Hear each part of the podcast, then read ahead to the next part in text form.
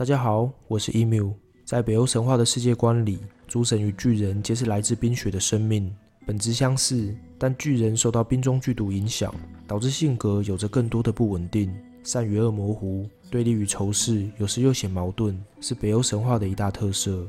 北欧神话中最具争议的神洛奇，就是相当优秀的典范。洛奇为巨人之子，洛奇的母亲成为奥丁的养母，他与奥丁在很久以前就结为兄弟，所以洛奇能以巨人的身份加入诸神行列，巨人的身份就足够的标新立异。但要在神话里占有一席之地，似乎还差那么一点。对此，洛奇做出的努力、所搞出的花样与造成的影响，实在令人瞠目结舌。他在神话中的重要性几乎不亚于奥丁与索尔。洛奇有着十分俊美的脸庞，他的妻子为女神西格恩。放荡不羁的他，还有一位小三女巨人安格尔伯达。和这位小三生下来的三个孩子可不简单了，全是史诗怪兽等级。大哥巨狼芬里尔，二哥魔蛇米德加特，三妹死亡女神赫尔。这三兄妹搞得世界天翻地覆。洛奇生个孩子也能这样惊天动地，别出心裁。有他在的故事，真的只能说精彩。洛奇满脑子的鬼点子与恶作剧，四处惹是生非，似乎就是他的例行日常。他的所作所为，常使得诸神发指，但也因为他叛逆的个性与天马行空的想法，反而能突破诸神的盲点，多次运用机智化解危机，甚至还为诸神带来不少好处。以下故事就是相当好的案例。一个风光明媚的清晨，洛奇突然心痒难耐。在这么一个美好的日子里，不恶作剧实在太对不起自己。于是他闯进了西服的房间，看着沉睡中的西服，定了定神，立刻用迅雷不及掩耳的速度把西服剃了个光头，然后一溜烟的跑了。西服醒来后，立刻惊觉大事不妙。她那世界上最美丽的金发已成一场空，她泪如雨下，立刻跑去找她的丈夫索尔哭诉。索尔看到西服这狼狈样，觉得心痛又气愤。他猜都不用猜，立刻就知道一定是洛奇干的好事，马上就找了洛奇算账。索尔一见到洛奇，便将他抓起，准备将他的骨头一根根的拆散。洛奇看到盛怒的索尔，终于明白自己闯下大祸，疼痛之下，他立刻求饶。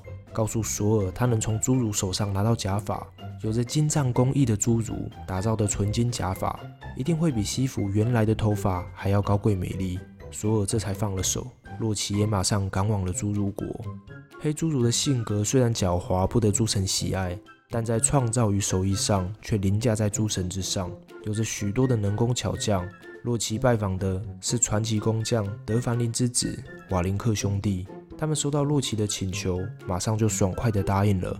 不仅如此，还附上超值赠品，除了纯金打造的美丽假发外，另外再送两件宝物：一是昆克尼尔长矛，这长矛可以刺死任何敌人；二是一艘魔船，这艘船可以承载全副武装的所有诸神，不用时还能折叠收进口袋，不论在路上或空中都能航行，且永远都能顺风快速地到达目的地。洛奇开心地接下三件宝物。满心欢喜地返回阿斯加特复命。就在返回神国的路上，他遇上了另一位知名工匠辛德里的弟弟普洛克。志得意满的洛奇用嘲讽的语气向其夸耀了他那三件宝物，认为就算是辛德里也没有能力做出比这更好的东西，说他说错了，可以把人头给他。普洛克不服气，他知道哥哥的能耐，于是就带着洛奇去找辛德里。辛德里听完普洛克的叙述后，没多说什么。便立刻在窑中生起了火，待火转大，又丢了一张猪皮进去，并告知普洛克他要出门一阵子，在他出门这段期间，风箱不能停止推动，窑中的火势绝对不能变小。仔细交代完后，辛德里转身便离开了。辛德里离开后，普洛克马上开始推动风箱，洛奇在旁却兴起了破坏的念头，他也马上变成一只虻，飞到普洛克的手上，狠狠叮咬。但专注的普洛克一点也不为所动。很快，辛德里回来了，洛奇马上变回人形，装作什么事都没有。辛德里走向窑边，在窑边拉出一头金色鬃毛的野猪，然后又在窑中丢入一些金块，再次转身出门。辛德里前脚刚出，洛奇又变成一只虻，决定改咬脖子。普洛克这次感觉到难受了，但他仍很尽责的忍耐，直到辛德里回来。辛德里回来后，又在窑里拿出了一枚十分漂亮的金戒指，然后又丢了一些铁进去，又出门了。